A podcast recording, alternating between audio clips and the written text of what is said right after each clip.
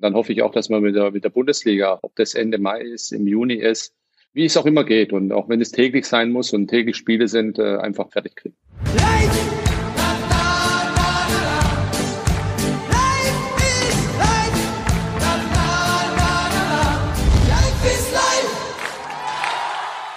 Hallo liebe Fußballfreunde, hier spricht Marcel Reif. Mal ganz ehrlich, mein Traum war es schon immer, den Jungs von der Bild mal so richtig die Meinung zu geigen. Und da musste ich 70 werden, damit dieser Wunsch tatsächlich noch in Erfüllung geht. Und dafür kriege ich auch noch Geld. Das hätte auch schlechter laufen können. Also dreimal wöchentlich gibt es den neuen Podcast Reif ist live. Was Sie kaum überraschen wird, es ist ein reiner Fußballtalk. Keine Angst, da bin ich nicht allein zu hören. Von der Bild ist immer ein Kollege dabei zum Aufpassen. Und auch Fans kommen zu Wort. Da geht's schön zur Sache, wenn wir über den Meisterkampf reden, den Videobeweis oder die Transferpolitik der Vereine. Was mir ganz wichtig ist, es ist ein Podcast von Fußballfans für Fußballfans. Das heißt, viel Leidenschaft und Liebe. Ich freue mich wirklich sehr auf Reif ist live. Hören Sie doch mal rein. Heute diskutiere ich mit Matthias Brüggelmann von der Bild. Reif ist live! Reif ist live ist wieder da. Liebe Zuschauer, liebe Zuhörer, wir lassen Sie doch in diesen Zeiten nicht alleine und haben aus besonderem Anlass eine ganz besondere Runde, die auch jeglichen Abstandsregeln, die die Bundeskanzlerin gestern bekannt gegeben hat, locker gerecht wird. Denn ich freue mich auf, und jetzt werden Sie gleich unsere Gäste sehen, nicht nur Marcel Reif, der wie immer äh, frohgemutet äh, in München zugeschaltet ist, sondern auch auf Friedi Bobic, der sich kurz Zeit genommen hat, um aus Frankfurt teilzunehmen. Herzlich willkommen Ihnen beiden. Hallo. Hallo. Herr Bobic, legen wir mit Ihnen direkt mal los. Sie sind äh, Homeoffice-mäßig äh, wirklich in Ihrer Wohnung zu Hause oder arbeiten Sie von der Frankfurter Geschäftsstelle? Nein, ich bin hier äh, in, in, in meiner Wohnung in Frankfurt, arbeite natürlich von hier, weil wir auch, auch ich selber auch in Quarantäne bin. Einer, also zwei Spieler haben ja aktuell, die positiv getestet worden sind auf das Virus als der erste positiv getestet worden ist, äh, dann war es nicht klar. Ich war auch mit ihm in Kontakt äh, in dieser Zeit, also man muss ja immer ein bisschen nach vorrechnen, dass es mich dann auch erwischt und dann ich 14 Tage eingesperrt bin. Was sagt Ihnen denn Ihr Bauchgefühl? Wann sehen wir wieder Bundesliga-Fußball?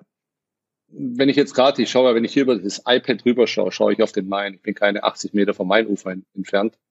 Und wenn ich die letzten Tage beobachtet habe, wird es immer weniger und weniger. Und heute ist es wirklich sehr diszipliniert, wenn ich da rausschaue und äh, das, das sehe, wie wenig Menschen eigentlich unterwegs sind, wie wenig Autos auch unterwegs sind über die Brücken. Äh, dann sieht man also, es ist, glaube ich, schon angekommen. Und äh, ich hoffe, dass wir halt einfach diese Kurve in den Griff bekommen, ja, dass die wieder abschwächend auch ist und nach unten wieder geht, dann in den nächsten drei, vier Wochen. Und dann hoffe ich auch, dass wir mit der, mit der Bundesliga hoffentlich noch, äh, ob das Ende Mai ist, im Juni ist, auf jeden Fall diese Saison fertig spielen können. Also es wäre auf jeden Fall in unserem aller äh, ja, Wunschszenario, dass wir, dass wir auf jeden Fall diese Saison, wie, wie es auch immer geht und auch wenn es täglich sein muss und täglich Spiele sind, äh, einfach äh, fertig kriegen. Das heißt aber, Sie glauben auch nicht daran, dass wir jetzt im April noch Fußball sehen werden. Nein, das glaube ich nicht. Da bin ich zu sehr Realist. Und wenn man sieht, was alles passiert und dass es ganz, ganz andere Sorgen gerade auch aktuell sind, die uns, die uns insgesamt auch belasten, äh, wenn man zu Hause bleiben muss. Wenn man es auch bei den Jungs auch sieht, auch die Jungs machen sich Gedanken, wie geht es ihren Familien, auch in ihren Heimatländern auch. Äh, äh, sehr viele treibt das natürlich um. Und wenn, wenn man wirklich sieht, wie aktuell noch die Situation sich darstellt, insgesamt in Europa, aber auch bei uns in Deutschland, dann glaube ich nicht, dass wir in den nächsten drei, vier Wochen irgendwie Fußball sehen und äh, auch noch nicht vielleicht im April. Ich glaube, ich weiß es noch nicht, aber bin mir sicher, dass wir morgen auch nochmal die, die Bundesliga natürlich verschieben. Wahrscheinlich wird es, das wird ein DFL-Präsidiumsbeschluss sein, ob das Ende April ist oder unbe unbestimmt, so wie die spanische La Liga jetzt ja bekannt gegeben hat, dass sie das auf unbestimmte Zeit erstmal macht, was eigentlich auch clever ist. So kann sie sich offen lassen, wann es vielleicht wieder auf den Rasen zurück, zurückkehrt.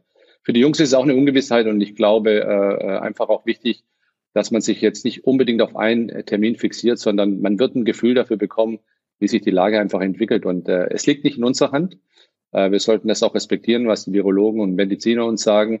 Äh, ich glaube, das ist immer ganz, ganz wichtig. Und das versuche ich auch den, den Jungs auch mitzugeben, auch den Spielern, die vielleicht Sehnsüchte haben, nach Hause zu fahren, äh, sage ich immer wieder, Jungs, wir müssen Protokolle folgen. Und das hat mit uns jetzt gar nichts mehr zu tun, sondern wir müssen einfach mal auch zuhören und diszipliniert sein. Herr Reif, klingt für Sie alles äh, sehr logisch und nachvollziehbar, dass der April noch nicht ganz der Monat der Hoffnung sein wird für alle Fußballfans? jeder Tag ist ein Tag der Hoffnung. Nur, was Freddy sagt, es geht doch darum, realistisch an die Sache ranzugehen. Im April niemals und danach in der Tat, ich, ich wäre auch dafür, was, ich muss euch keine Ratschläge geben, aber auf unbestimmte Zeit. Denn äh, ich bin mit einer Ärztin verheiratet, die sagt mir, was im Moment geht und was nicht geht. Und es gibt Virologen, es gibt Mediziner, die wissen's. Ihr, ihr trefft euch morgen, es gibt viel zu besprechen. Nur äh, ein, ein Treffen hilft nichts, wenn dir die Mediziner nicht sagen, pass auf, das ist euer Rahmen, in dem könnt ihr euch bewegen. Daran müssen wir uns alle halten im Moment und da. Ach, wisst ihr was? Ich wäre so froh, wenn wieder gekickt würde. Dann hätte ich mein normales Leben wieder. Manchmal denke ich, darf man das sagen? Mir fehlt der Fußball. Ja, klar fehlt er mir. Warum? Weil mein normales Leben dann wieder funktionieren würde, wenn gekickt würde. So lange, Herr Reif, müssen wir noch überbrücken mit dem wunderbaren Gemälde, an das wir uns in den letzten Wochen so schön gewohnt haben, schon im Rahmen unserer vielen Schalten. Herr Bobic, nehmen Sie uns einmal mit in Ihren äh, Alltag gerade. Ist das momentan besonders leicht in Sachen Transfers mit Beratern, Vereinen und auch Spielern zu telefonieren, weil ja keiner was zu tun hat? Oder äh, sagen alle eher immer gleich, oh, äh, ganz schlechter Zeitpunkt, weil wir wissen noch gar nicht, wie es weitergeht und es wird erstmal abgeblockt? Also ich habe wirklich in der Tat mich erwischt. Ich habe letzte Woche mal einen Anruf bekommen von einem Berater aus dem Ausland. Äh, da, wo es gerade nicht so gut aussieht, äh, noch viel schlimmer als bei uns. Und äh, da habe ich gesagt, du Flitzpiepe, was willst du eigentlich von mir? Ja? Was soll man jetzt über, über, über Spieler reden? Ähm, das macht, das macht absolut gar keinen Sinn. Wir wissen gar nicht, vor was wir stehen, wie lange dies dauert, wie so ein Transferfenster überhaupt aussehen wird im Sommer. Es sind so viele offene Fragen, denn wir müssen situativ eigentlich vorgehen und auch immer, aber mit der Zeit auch und sehen einfach, wie die, wie die Entwicklung ist. Und äh, ich mache mir natürlich, äh, wir machen uns alle Gedanken auch in den Vereinen und ich bin ja viel mit meinen Kollegen auch im Austausch. Wie könnte sowas aussehen und wie, wie, wie macht es der andere? Wir sind ja sehr offen im Austausch untereinander. Natürlich sind wir Konkurrenten, wenn es um die Tabellenplätze geht etc. Aber das ist jetzt alles unwichtig, sondern wir tauschen uns einfach über unsere Erfahrungswerte aus, wie, wie der eine oder andere vorgeht in gewissen Themen. Und äh, das, äh, da zeigt die Solidarität sich immer wieder sehr gut, dass die, dass die so in der Bundesliga auch herrscht und dass es auch so gepflegt wird ich mache mir gerade weniger Gedanken eigentlich über, was könnte kommen für neue Spieler, äh, was könnte im Sommer noch passieren, äh, sondern eher auf das Hier und Jetzt und, und schaue mir meinen Kader an und, und versuche, dass wir nicht nur äh, vom Sportlichen her, sondern auch von den Mitarbeitern auch her bei Eintracht Frankfurt versuchen, die Arbeitsplätze erstmal zu sichern. Das ist das Wichtigste. Absolut, das äh, ist äh, sehr gut äh, nachzuvollziehen. Einen Vorschlag würde ich gerne noch zum Abschluss mit Ihnen diskutieren, Herr Bobic. Dr. Rainer Koch hat im Doppelpass zumindest einmal ins Gespräch gebracht, inwieweit man die Mannschaften einfach für die nächsten zwei Monate versuchen sollte zu separieren, um eben, denn das ist ja, glaube ich, das größte Problem oder die größte Herausforderung, selbst wenn die Gesundheitsämter zustimmen, Geisterspiele in Ordnung sind, ähm, aber dann eben ein Spieler infiziert ist und die gesamte Mannschaft in Quarantäne muss und dann zwei Wochen kein Spiel machen kann, könnte das ja der größte Hemmschuh werden bei dem Ziel, die Bundesliga zu Ende zu bringen. Sehen Sie das als realistisch an, dass man so eine Art zwei Monats Closed Shop mit der Mannschaft macht und dadurch eben sehr gut kontrollieren kann, wer wirklich mit wem Kontakt hat? Das kann man schon, das, das ist eine legitime Idee, muss man ganz klar sagen. Auch man kann die mal durchspielen. Es gibt viele Ideen, die man hat, aber auch eins ist klar, auch wenn, wenn du die Jungs irgendwo einkasernierst und äh, zusammenhältst, auch da wird es wieder Kontakt von außen geben. Die müssen ja bekocht werden. Es gibt ja äh, Hilfskräfte dann vielleicht in den Hotels oder wie auch immer, die die, die Zimmer machen, Du kommst zu den Spielen, auch da wird äh, immer irgendwo Kontakt könnte herrschen, ob das jetzt vom Balljungen ist bis zum, bis zum Greenkeeper gefühlt. Also irgendwo wirst du immer direkt oder indirekt manchmal in Kontakt kommen. Und äh, ich glaube, das, das ist gar nicht so einfach, da die, diesen richtigen Mix zu finden. Am Ende des Tages wird es, glaube ich, darauf rauskommen, ob wir es schaffen, wirklich mit den Gesunden zu spielen oder die meisten schon vielleicht diese Krankheit gehabt haben, weil das Problem ist gerade aktuell, dass die Mannschaften sich aktiv gar nicht testen lassen können. Also wir konnten jetzt alle testen lassen, weil wir einen Fall hatten, ja, der diese Symptome hat. Und äh, dadurch konnten wir alle getestet werden und es stehen noch ein paar Ergebnisse aus, weil die Uniklinik auch hier natürlich total über, überrannt wird äh, mit dieser Geschichte. Und äh, wir haben jetzt zwei Spieler, die es erwischt hat. Wir haben einen aus dem Staff, den es erwischt hat. Und äh, es wird vielleicht der eine oder andere noch dazukommen. Aber man kann nicht proaktiv jetzt aktuell die Tests machen. Wenn du Schnelltests haben könntest, äh, die innerhalb von 48 Stunden, 24 Stunden dann auch du die Ergebnisse hast, dann könntest du die Mannschaften vielleicht schneller rausschicken aufs Feld, die wirklich gesund sind und die äh, äh, auf jeden Fall auch dann auch spielen dürfen. Die, die positiv getestet werden, die müssten dann immer draußen bleiben für zwei Wochen. Dann würdest du es vielleicht so hinbekommen. Aber wenn du die ganze Gruppe komplett einkasernieren musst, wenn einer, einer auch äh, sich angesteckt hat, dann wird schwierig. Ja? Dann äh, wirklich kann das gefühlt nicht nur ein Jahr dauern, sondern, auch länger. Ja. Also äh, das wird, glaube ich, das, das Problem sein und äh, auch, auch die Lösung sein, dass, dass man zu diesem Thema hinkommt, so dass wirklich die Mannschaften dann, die, die gesund sind, auch spielen. Aber nochmal, es liegt nicht in unserer Hand. Und die Ideen, die alle da sind, sind richtig gut. Man kann sie alle durchspielen. Entscheiden wird sein, wann kriegen wir das grüne Licht. Und äh, ich glaube, darauf müssen wir noch ein bisschen warten und geduldig sein. Herr Bubic, vielen Dank und vor allen Dingen auch viel Erfolg bei Ihrem äh, primären Ziel, das Sie gerade genannt haben, die Arbeitsplätze all derer zu sichern, die nicht das große Gehalt aufgrund ihrer fußballerischen Künste bekommen, sondern auf der Geschäftsstelle beschäftigt sind, die den Laden am Laufen halten und äh, eben auch dafür sorgen, dass Eintracht Frankfurt das ist, äh, was es ausmacht. Wir hoffen alle, dass Ihr Spiel gegen Basel am 12. März nicht für lange, lange, lange Zeit das letzte gewesen ist, was wir gesehen haben, sondern dass es äh, dann hoffentlich spätestens Anfang Mai wieder losgeht. Wir wünschen Ihnen alles Gute, den erkrankten Spielern gute Genesung, auf dass wir bald wieder Fußball sehen. Liebe Grüße nach Frankfurt. Vielen Dank, Herr Bobic. Ja, Dankeschön. Schöne Grüße euch und viel Spaß noch. Bleibt gesund. Absolut. Äh, bleib gesund ist das Stichwort, lieber Herr Reif. Und wir, äh, würde ich sagen, steigen jetzt in unser erstes Thema ein, das sich um die äh, Champions League äh, dreht. Denn wir haben am Wochenende sehr konkrete Pläne äh, erfahren in der Bild am Sonntag, äh, enthüllt von unserem Kollegen Beres Bossmann, wie es denn möglicherweise weitergehen könnte. Ich habe mich selbst dabei ertappt. Ich musste mal kurz nochmal nachschauen, wo stehen wir eigentlich gerade genau bei der Champions League. Also äh, Leipzig weiter gegen Tottenham, können wir uns noch dran erinnern. Dortmund leider raus gegen Paris. Die Bayern haben bislang ja nur ihr Achtelfinal-Hinspiel äh, bei Chelsea äh, locker gewonnen. Das heißt, sie warten sozusagen noch formal auf den Einzug ins Viertelfinale. Insgesamt stehen noch vier von acht Achtelfinalrückspielen aus. Was sich bereits abzeichnet, ist ein Finale in Istanbul am 27. Juni, nicht schon am 30. Mai, sondern man ist da jetzt schon so weit wie möglich nach hinten gegangen, weil die Europameisterschaft hat ja Platz gemacht. So, jetzt gibt es Variante 1, Herr Reif. Äh, wie kommt das bei Ihnen an? Ab 14. April geht's wieder los und alles läuft ganz normal. Sehen Sie da realistische Chancen, dass wir diesen Wettbewerb tatsächlich in drei Wochen wieder beginnen? Nein. Aber schön wäre es, nochmal, was ich vorhin gesagt habe, ich hätte mein normales Leben wieder. Menschen wären gesund, es gäbe keine Toten. Toll, überragend. Was Schönes könnte ich mir nicht wünschen. Es ist unrealistisch. Dann gibt es eine Variante, die jetzt nicht direkt an Daten gebunden ist, aber sie basiert darauf, dass man sagt, ab dem Viertelfinale gibt es nur noch ein Spiel. Es wird also gelost, wer Heimrecht hat. Und äh, wir schenken uns bei Viertel- und Halbfinale einfach das Rückspiel und sagen, ein Match, alles rein, lasst es krachen, Heimrecht ins Glücksspiel, Zuschauereinnahmen werden sicherlich geteilt. Wäre ein sportlicher Charakter, der schon Laune machen würde, auch wenn die Vereine wahrscheinlich aufstöhnen würden, oder? Na, wer da aufstöhnt, hat nicht alle Tassen im Schrank. Das, was Freddy Bobic vorhin sagte. Jede Idee ist, ist doch denkbar. Also wenn wir, wenn wir uns bei allem, was um uns herum passiert, auch noch Denkverbote leisten im Fußball, na dann, dann, dann muss es uns irgendwie komisch gut gehen auf einem anderen Planeten. Jede Idee ist gut, wenn sie umsetzbar ist. Insofern irgendwelche Daten jetzt festzulegen. Sie haben vorhin gesagt, äh, ist schon verschoben, Ende Juni, da kriegen wir es hin. Hoffentlich, hoffentlich. Aber auf dem Weg dahin, natürlich ist das eine prima Idee. Und am Ende von mir aus ein, ein, ein Vierer-Turnier mit Halbfinale und Finale in Istanbul. Jetzt nehmen Sie mir das nicht schon vorweg, Herr Reif. Da kommen wir doch gleich noch dazu. Da kommen ja, wir doch gleich okay. noch dazu. Gut. Also die, die, diese Idee mit, mit nur einem Spiel, anders wird es doch zeitlich nicht gehen, Leute. Wir können ja nicht am Stück zwei Spiele spielen oder so ein Krampf. Man muss schon irgendwo halbwegs auf einer, auf einer Basis von, von Sinn und Verstand bleiben. Ja, das ist durchaus denkbar, dass man es dann auslost und wir aufstöhnen gern, aber sich dann überlegen, was die Alternative wäre. Manche Dinge sind alternativlos dann.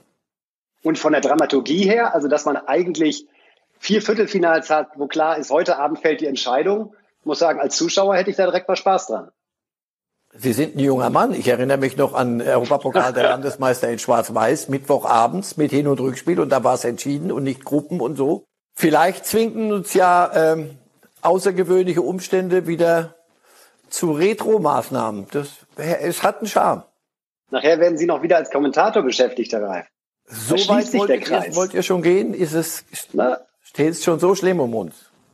Um Gottes Willen, um Gottes Willen. Nein, komm, jetzt, ernst. Jetzt haben Sie es gerade selber äh, ins Gespräch gebracht, denn auch das äh, wird diskutiert äh, bei der UEFA und wäre dann im Prinzip das EM-Modell für die Champions League, um es mal so zu formulieren. Äh, man kommt tatsächlich in so einen großen zeitlichen Verzug, dass man ganz am Ende alles in fünf oder sechs Tage packen muss.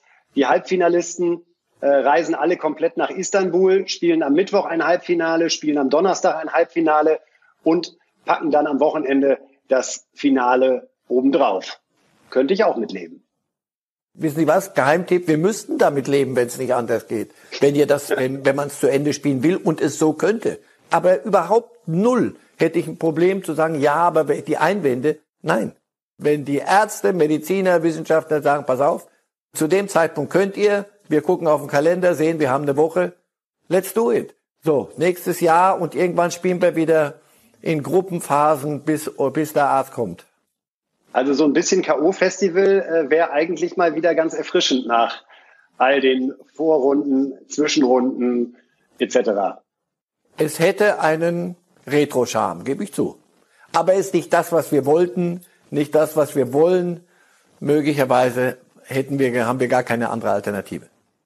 Wie Sie gesagt haben, Herr Reif, jeder Tag ist derzeit ein Tag der Hoffnung. Und möglicherweise schenkt uns ja das Fußballschicksal da doch noch viel mehr Spiele, als wir uns momentan eventuell vorstellen können, auch wenn es natürlich schwierig ist. Der Vollständigkeit halber wollte ich noch einmal sagen, wie es eigentlich in der Europa League aussieht. Da sind erst sechs von acht Hinspielen im Achtelfinale über die Bühne gegangen. Frankfurt 0-3 gegen Basel, Wolfsburg 1-2 gegen Donetsk und Leverkusen hat bei den Rangers 3 zu 1 gewonnen. Ähm, ich hatte es gerade auch Freddy Bobic gefragt, was sagen Sie zu dem äh, Vorschlag oder von dem Szenario, das Dr. Rainer Koch beschrieben hat, wonach man eben versucht, die Spieler so gut es geht, ja, von ihrem sozialen Umfeld fernzuhalten, um eben die Wahrscheinlichkeit zu reduzieren, dass ein Spieler positiv ist und dadurch dann jedes Mal die ganze Mannschaft für zwei Wochen ausfällt. Auch da wieder gilt, ein Denkverbot, wenn wir, wenn wir in unserem Fußballkosmos mal bleiben und tun so, als sei das das Wichtigste der Welt, dann es kann kein Denkverbot geben. Natürlich ist das eine Möglichkeit.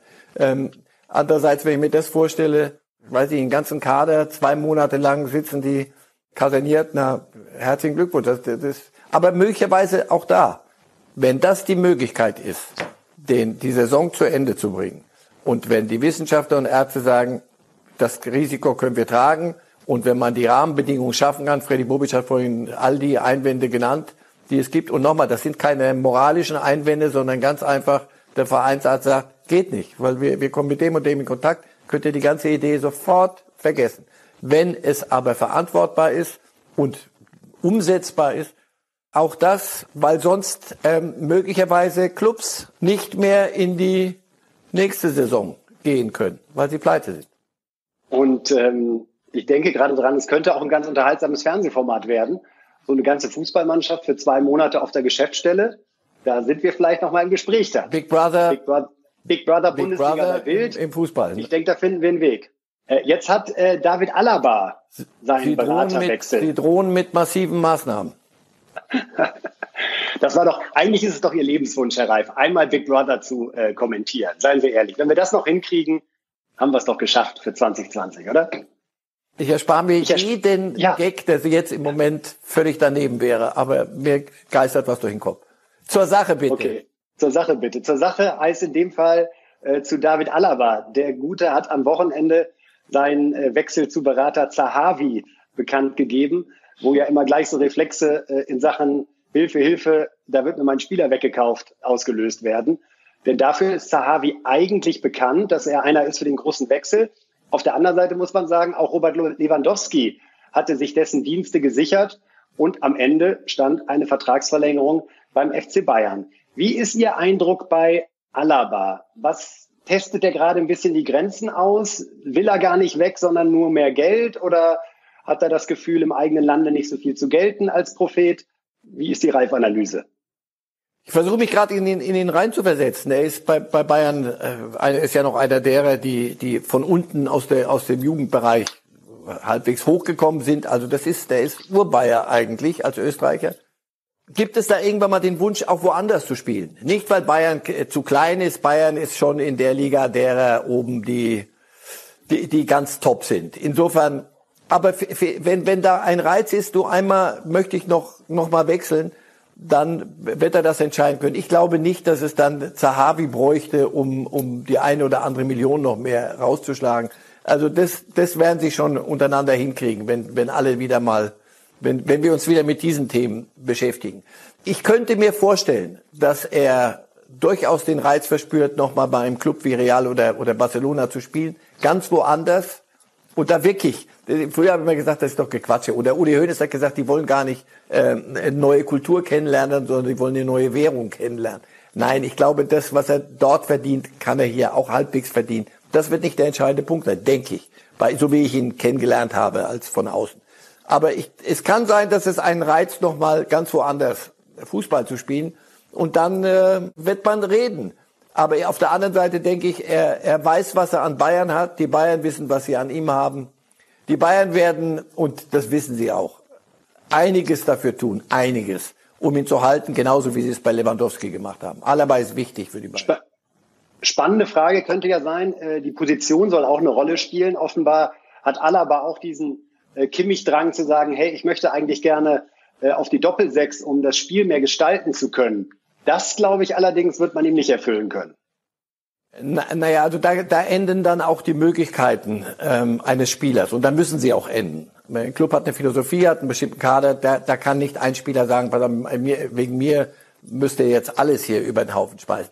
Ich weiß nicht, ob das wirklich der Punkt ist. Er wollte mal die, auf der 10 spielen, das hat man ihm in Österreich auch eingeredet. Marcel Koller war der Nationaltrainer und da gab's, das ist nicht so besonders gelungen.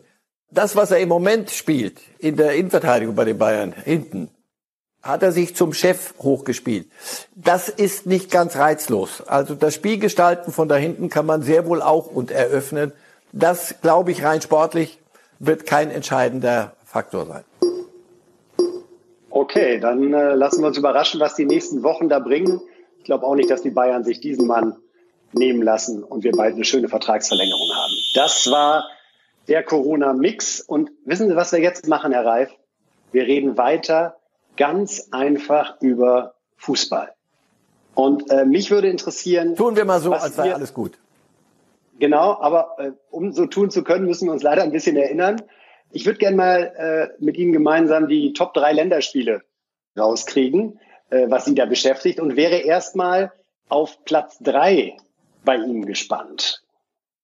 Okay, ich muss dann schon ein bisschen bei mir kramen. Also 1972, Deutschland oh. schlägt England in Wembley zum ersten Mal.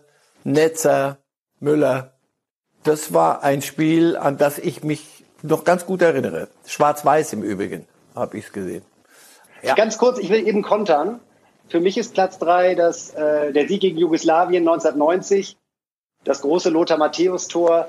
Für mich ein unvergessener Moment und auf ewig mit diesem Titel verbunden. Habe noch nie jemanden in dem Tempo die 50 Meter da zurücklegen sehen. Und in diesem, in diesem Tor und in dem Jubel von Matthäus steckte, finde ich, einfach alles drin, was diese Mannschaft am Ende auch ausgezeichnet hat. So ähnlich wie es ja, glaube ich, 72 die Eleganz war, war es 1990 ja eher die Wucht und Entschlossenheit.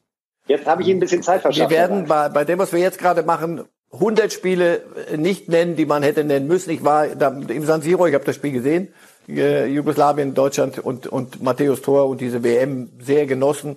Okay. Platz zwei. Müssen es deutsche Länderspiele sein? Kann es auch ein anderes ja, sein? Nein, Kann auch ein also anderes bitte sein. Sie, ein bisschen müssen wir ja. Nee, nee, okay. Äh, Sie wissen ja wieder so viel. Erzählen Sie, was meinen Sie? Also, ich empfehle sich mal irgendwo, wenn man das rauskriegt, 1986 gab es ein Viertelfinale bei der WM in Mexiko. Da spielten Brasilien gegen Frankreich. Das war ein Spiel, das habe ich, wir hatten frei, die ARD hat übertragen, ich war damals noch beim ZDF und saß auf dem Hotelbett und hatte am Ende Tränen in den Augen über die Kunst, die da zelebriert worden war. Also das ist ein, ein Spiel, das, das sollte man sich nochmal gönnen. Zico und Platini, also wirklich, es war grandios, grandios. So, sagen Sie mir Ihre Nummer zwei. Meine Nummer zwei ist äh, das 7 zu 1 gegen Brasilien. Ich weiß, jetzt nicht der originellste Beitrag in dieser Runde, aber äh, muss sagen, die äh, erste Halbzeit gegen Brasilien, ich habe noch nie ein Fußballspiel gesehen, wo alles funktioniert, was man gemacht hat. Und was die deutsche Mannschaft da gezeigt hat, in dieser ersten Halbzeit fußballerisch und dann aber in der zweiten Halbzeit dieses Spiel mit dieser Würde zu Ende zu bringen, zu widerstehen, dass man plötzlich Pioretten auf den Ball dreht oder Doppelpässe am eigenen Strafraum. Löw hat ja auch hinterher gesagt, er hat das extra nochmal bei der Mannschaft eingefordert. Das Gesamtkunstwerk dieses 7 zu 1 bei mir auf Platz 2. Jetzt habe ich Ihnen das natürlich auch als bestes Länderspiel direkt weggenommen. Ne? Das wäre jetzt ja ein bisschen einfach. Ja, nee, ich habe noch ein anderes. Dieses Spiel habe ich, weiß ich, habe ich gesehen und widerspreche Ihnen, Gott sei Dank haben Sie die zweite Halbzeit äh, sehr warm geschildert eben. Ich war bei beim Halbzeitpfiff entsetzt. Mir hat das körperlich wehgetan. Nicht, weil die deutsche Mannschaft so gut gespielt hat, sondern weil ich gesehen habe, wie eine brasilianische Mannschaft zusammenbricht unter dem Druck, den ja auch ihr Trainer, Scolari, hat da einen solchen Unsinn ge gemacht. Ihnen vorher, sie müssen ganz Brasilien glücklich machen. Diese, diese Jungs sollten Brasilien ins Morgenlicht führen. Das war grauenvoll, wie die darunter zerbrochen sind. Es war nicht nur die, die Stärke der deutschen Mannschaft, sondern es war dieser Zusammenbruch des brasilianischen Fußballs. Das war okay. furchtbar. Die deutsche Mannschaft in der Tat hat in der zweiten Halbzeit super gespielt. Meine Nummer eins vor genau, was haben wir heute, 23. Vor genau einem Jahr am 24. gewann Deutschland in Amsterdam gegen Holland EM-Quali 3 zu 2. Ich hatte mit dem deutschen ernst. Fußball nach Russland weitestgehend abgeschlossen äh, für mich und habe da gesehen, es ist Hoffnung. Es wächst eine neue Generation ran und die kann was. Die wird, das wird brauchen, aber die kann was. Dieses Spiel habe ich am intensivsten noch vor mir und das macht Hoffnung. Das macht Hoffnung. Und jetzt, dass ich jetzt als Jüngerer nochmal ins Jahr 1982 springen muss, um das für mich beste Länderspiel aller Zeiten ja nochmal anzubringen, weil es eben auch für mich diese Faszination der Sportart so äh, zum ersten Mal richtig erlebbar und fühlbar gemacht hat. Halbfinale gegen Frankreich. Es steht in der Verlängerung 1 zu 3. Rummenigge, der während des ganzen Turniers verletzt war, trotzdem insgesamt fünf Tore gemacht hat, wird eingewechselt. Mit so einer schönen Seitenrissablage macht er das 2 zu 3. Dann der Fallrückzieher aller Fallrückzieher, Klaus Fischer, macht das Ding zum 3 zu 3. Selbst das Elfmeterschießen hatten wir scheinbar schon verloren. Der weinende Uli Stielicke, Gott, ja, ich krieg Gänsehaut, wenn ich nur dran denke. Und dann anschließend Horst Rubesch, der auf eine ganz seltsam springende Art hinterher den Sieg feierte. Und äh, das ist für mich das größte Erweckungserlebnis, was ich im Fußball hatte und bis heute mein absolutes Lieblingsländerspiel. Waren Sie damals auch schon im Stadion? Nein, der bei da in Spanien war, war ich nicht dabei. Nein, da war ich noch nicht Fußball, da war ich noch bei der, in der Politik. Aber ich erinnere mich an dieses Spiel sehr gut. Leider auch an, an Toni Schumacher und Battiston, aber das gehört ähm, auch dazu, ist haben Sie recht. ausgeräumt mittlerweile. Und das Ost Rubesch, den ich über die Maßen schätze als Typ bis heute, und als Mensch und als Fußballlehrer, dass der dieses Spiel am Ende dann entschied mit dem Elfmeter, auch eine wunderbare Pointe. Und sozusagen fast noch die perfekte Überleitung. Ganz am Ende habe ich noch mal eine Regelfrage mitgebracht und auch Toni Schumacher, muss man sagen, ist ja damals deutlich gnädiger davongekommen, als das in Zeiten von TV-Beweis sicherlich der Fall gewesen wäre. Hat er überhaupt eine gelbe Karte bekommen? Ich glaube nicht. Damals? Ich glaube nicht mal das. Ich glaube auch. Ich das, glaube nicht. Ja, das war noch Fußball. Ne? Aber ja, ähm, äh, wichtig, wichtiger war, dass er und Battiston sich am Ende wieder umarmt haben. Da absolut verzichte absolut. auf die Gelbe. Äh, schnelle Regelfrage ähm, äh, habe ich noch mitgebracht, Herr Reif. Einfach mal was ganz anderes. Schöner, skurriler Fall. Stürmer läuft aufs Tor zu. Ein Ersatzspieler, der hinterm Tor ist, sieht sich als Retter, läuft also auf den Platz und schlägt den Ball gerade noch weg, bevor er ins Tor geht. Haben Sie spontane Idee, mit welcher logischen Reaktion der Schiedsrichter das Ding ahnden sollte? So, da gab es in Kiel kürzlich so eine ähnliche Geschichte, wenn auch unbeabsichtigt. Also ich glaube, der kriegt einen Platzverweis, der da reinkommt, das war klar. Und ich glaube Elfmeter, weil es im Strafraum ist. Ist das richtig?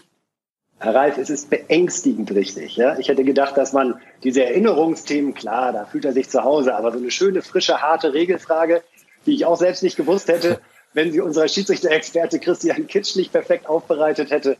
Insofern äh, 100 Punkte an der Stelle und äh, auch äh, an, an dem Punkt sind wir sozusagen einmal wunderbar ins Ziel gekommen und haben hoffentlich bald wieder echte Fußballspiele mit solchen wunderbaren Regelfragen.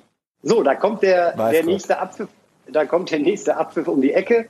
Und äh, wie immer, das kennen wir an dieser Stelle, gibt's es nochmal die drei stärksten Reifsätze aus der Sendung, auf die ich mich jetzt sehr freue. Okay, wir fangen nämlich einmal an mit äh, Freddy Bobic, der ja heute als Ehrengast äh, die Sendung mit eröffnet hat. Er glaubt nicht, dass wir am April nochmal Fußball spielen. Absolut klare Aussage. Äh, Marcel Reif über verschiedene Champions League Modelle, die jetzt diskutiert werden. Wer da aufstöhnt, hat nicht alle Tassen im Schrank. Vielen Dank für den Hinweis. Und äh, Reif über Alaba, der sich ja gerade einen neuen Berater zugelegt hat. Ich könnte mir vorstellen, dass er nochmal den Reiz verspürt, bei einem Club wie Real Madrid oder Barcelona zu spielen. Lassen wir uns an der Stelle mal überraschen, ob er wie Reif vermutet ins Ausland geht oder wie Brügelmann vermutet beim FC Bayern bleibt. Ich danke an dieser Stelle ganz herzlich allen, die uns zugeschaut haben oder eben auch als Podcast zugehört haben. Äh, wie immer Ihnen, Herr Reif, äh, für die äh, wunderbaren Gedanken zu den Fußballthemen in diesen Zeiten. Ich finde, es macht, auch wenn wir gerade keinen Fußball haben, es macht einfach trotzdem Spaß, über Fußball zu reden und sich Gedanken darüber zu machen, wie es mit dem weitergeht, was uns einfach allen so wunderbaren. Das war's an dieser Stelle von uns. Lieber Herr Reif, alles Gute für Sie, bleiben Sie gesund und bis demnächst. Alles Gute. Light!